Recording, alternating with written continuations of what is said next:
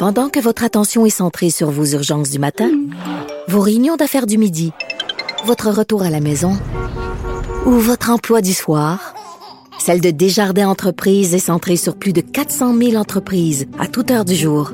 Grâce à notre connaissance des secteurs d'activité et à notre accompagnement spécialisé, nous aidons les entrepreneurs à relever chaque défi pour qu'ils puissent rester centrés sur ce qui compte, le développement de leur entreprise.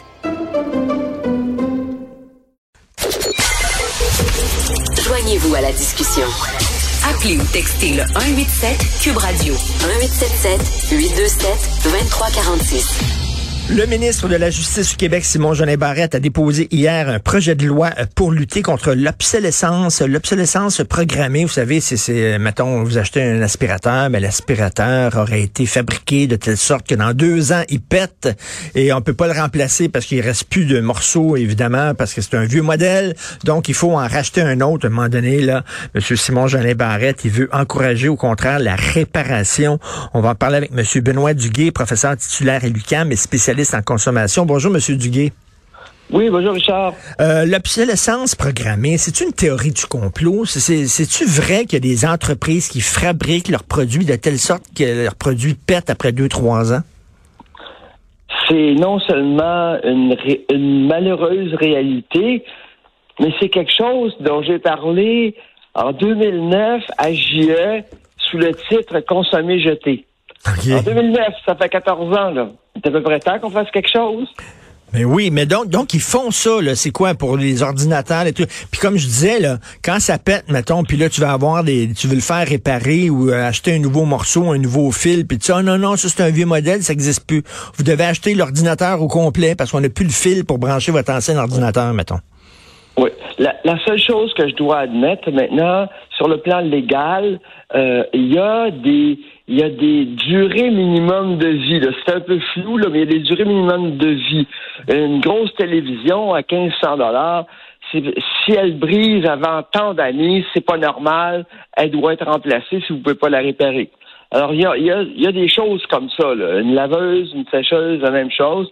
Alors donc, euh, il y a des lois. Mais des lois, ça suppose que le consommateur, il doit défendre ses droits devant la Cour c'est pas tout à fait efficace, là. là. Ben Alors, une loi comme on le propose maintenant, ça va permettre d'éviter aux consommateurs d'avoir à faire valoir ses droits. Et ces, ces droits seront acquis, puis euh, les entreprises devront respecter cette loi-là. Alors, c'est une c'est une excellente chose. Parce que c'est épouvantable. Écoute, rappelle-toi le cas de Apple qui, pour faire acheter son nouveau modèle, ils ont délibérément introduit une, une, instruction dans, dans, le système d'exploitation pour ralentir l'appareil. Puis là, ils nous ont dit par la suite ah, oui. c'était pour ménager de la batterie. Ils ont dit que c'était pour ménager de la batterie. C'était faux? Ben voyons donc, c'est parce que les gens, quand ils ont vu que euh, ça allait, oh, mon téléphone est bien trop lent, je vais en acheter un nouveau. Mais, mais, c'est incroyable. Mais, Monsieur Duguay, moi, j'ai grandi à Verdun, puis je me souviens, là, quand j'étais petit, là, euh, à côté de chez nous, là, il y avait une boutique qui réparait des télévisions. Il y avait plein de télévisions dans la vitrine, puis c'était la boutique Zénith, était là, là. Puis quand on voulait faire réparer notre télé, c'était là. Puis il y avait, après ça, à côté, il y avait un autre shop, puis c'était pour réparer les balayeuses, puis les affaires de même. ça existait, ça. Il y avait des réparateurs professionnels. Ils réparaient de tout. Il réparait de tout, des petits radios, euh, euh, n'importe quoi. OK, des balayeuses, euh, mais le métier a disparu parce que, ben, premièrement, ces gens-là, euh, ils gagnaient pas très cher. le prix des produits a baissé. Ils pouvaient pas, ils pouvaient pas obtenir de pièces. On en a parlé ben la dernière fois. Ils arrivaient à patenter, comme on dit, quelque chose pour faire marcher l'appareil sans, avoir la pièce mais le, métier a fini par disparaître. Mais c'est des vieux, c'est des, des, vieux métiers là, comme je sais pas, aiguiseur de couteau, cordonnier, mettons. Là, tu sais, c'est assez, euh, c'est assez étonnant que ça existe encore ces métiers-là, mais mais en même temps, nous autres, on a aussi une part de responsabilité, Monsieur Duguay. Euh, quand mon orteil sortait de mon bas, mettons, euh, ma mère prenait le bas, puis elle, reprisait le bas, là, puis elle, bouchait le trou, puis je, je remettais ma chaussette. Aujourd'hui, tu as un trou, ton orteil sort du bas, prends le bas, on le jette, puis on va acheter une autre paire de bas. C'est comme ça, là. Ben, on n'a pas bien le choix parce que maintenant, la, mère ou la grand-mère, elle serait bien, occupée parce que les bas, là, ça ne dure plus. Moi, je remarque la qualité des produits là, dans, les, dans le vêtement. Là, ah oui? La qualité des produits. t'achètes une paire de bas, là, puis euh, le bas, il est percé en dedans d'une saison. OK, puis j'achète pas de la cochonnerie, là, Mm. OK, dans, dans n'importe quelle place, là. Ça, Dans, dans des, dans des magasins euh, connus, là.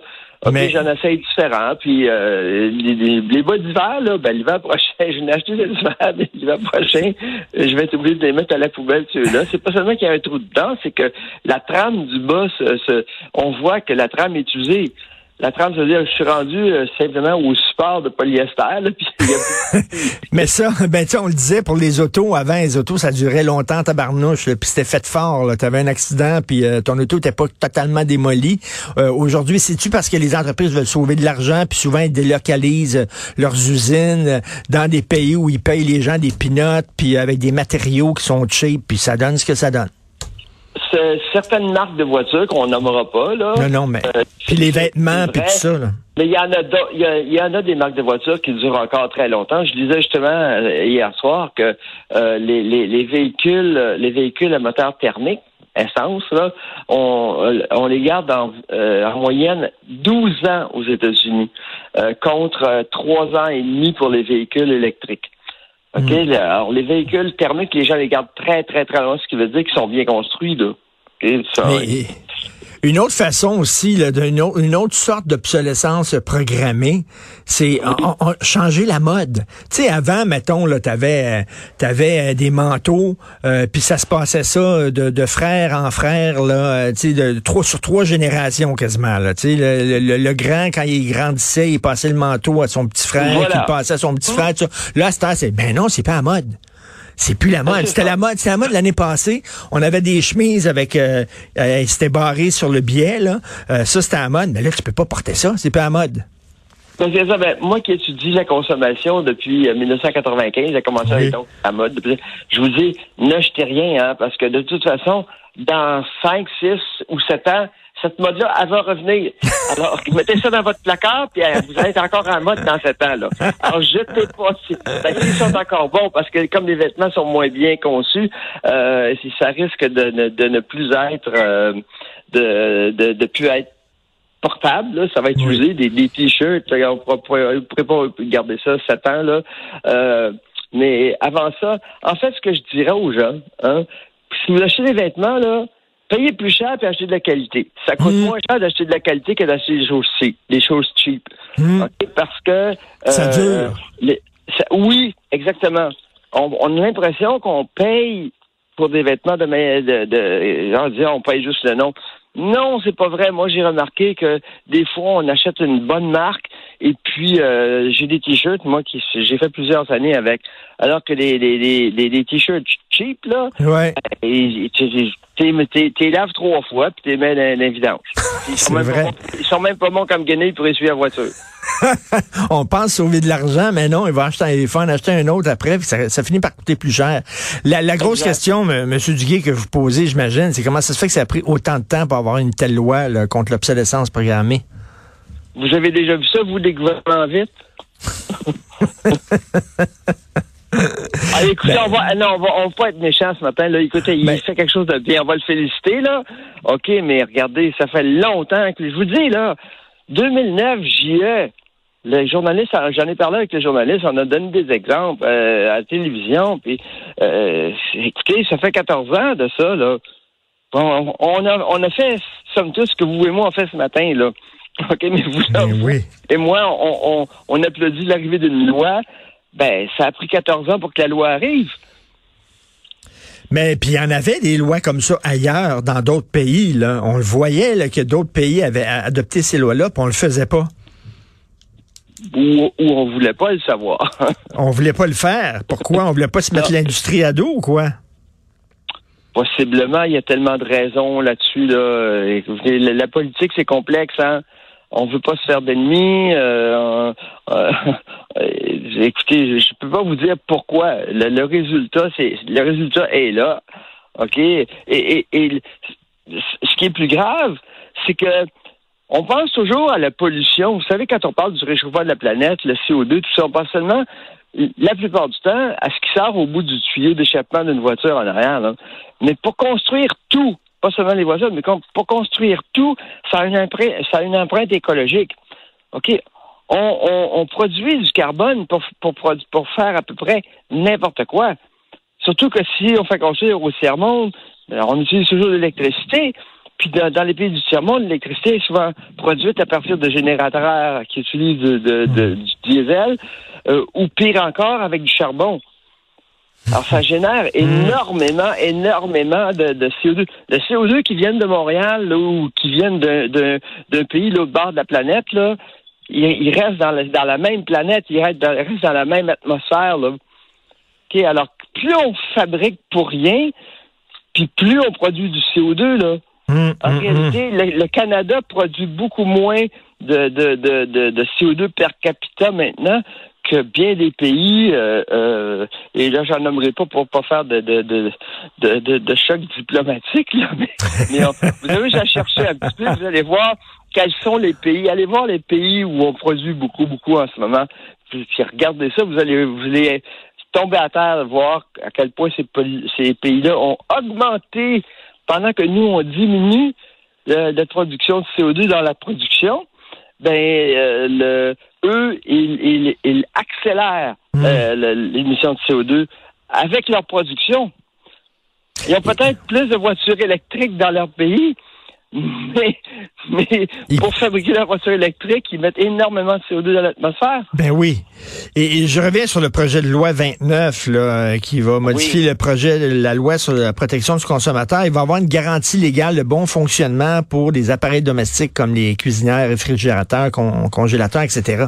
Euh, C'était simple, ça me semble amener c'est une garantie légale. vous allez, euh, c'est-à-dire que si ça brise, ben là, c'est pas normal que ça brise après seulement un an ou six mois, puis vous allez le réparer.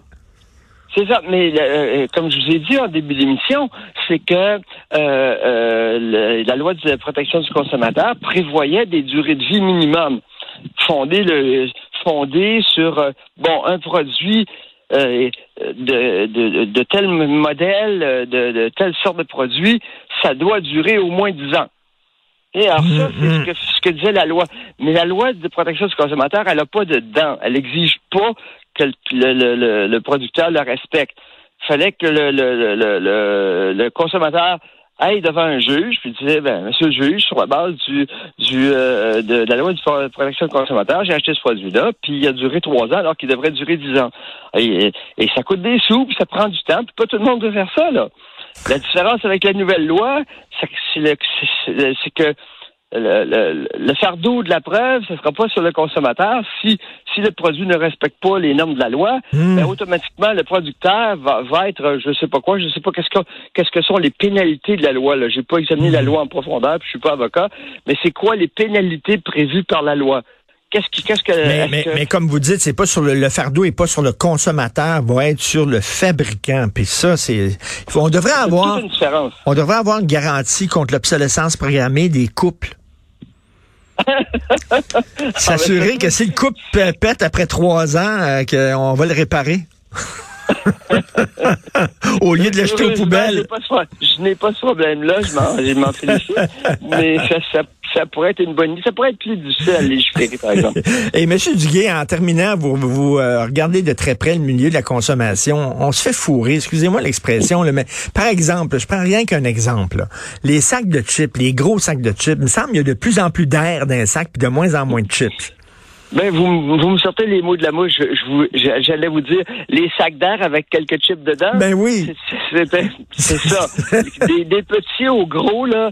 Et le phénomène n'est pas, c'est pas, là, pensez pas que c'est qu'au Québec ou au Canada. Euh, ça se passe comme ça à peu près, ben, pas dans tous les, ça se passe dans tous les pays du monde. Je regarde France 2 souvent le soir. Les gens se plaignent des mêmes choses. On a pris, et, et en fait, pas juste les sacs de chips, mais toutes les nourritures. Je voyais l'autre jour euh, à France 2, TV5, là, euh, le 20h, euh, on montrait de la nourriture, là.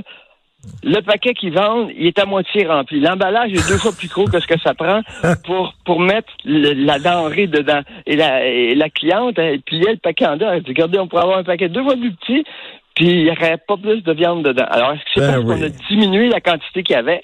Parce que ça, ça s'est fait, hein? Euh, euh, euh, de, décroître les quantités en laissant au même prix pour que le consommateur se rende moins compte. Quand on le fait petit à petit, ça paraît pas. Mais c'est ça, mais, mais à 50 on se pose des questions. C'est de l'inflation déguisée, c'est-à-dire que ça coûte pas plus cher, mais t'en as moins. Fait que ça coûte plus cher, veut, veut pas. Ben oui, ça, ça, coûte beaucoup plus cher. Les pots de yogourt, c'est le pire exemple de ça. Là. Ça, ça commençait à 750 grammes, puis après ça, euh, euh ça s'est passé à 600 grammes, puis là, maintenant, c'est parfois du 500 grammes. Euh, le pot de yogourt, il a rapetissé, rapetissé, rapetissé, rapetissé. Ben oui. Puis regardez le prix du yogourt. On parlera pas des prix ce matin parce qu'on est calme, là. Bon, on veut pas s'énerver. Mais, mais merci, ça prend des gens comme vous qui surveillent de ça de très près ce qui se passe, puis euh, on a hâte d'avoir les shops pour réparer les coupes qui pètent après trois ans. bon, on devrait peut-être on devrait peut-être recommencer à enseigner ça dans, dans les formations professionnelles.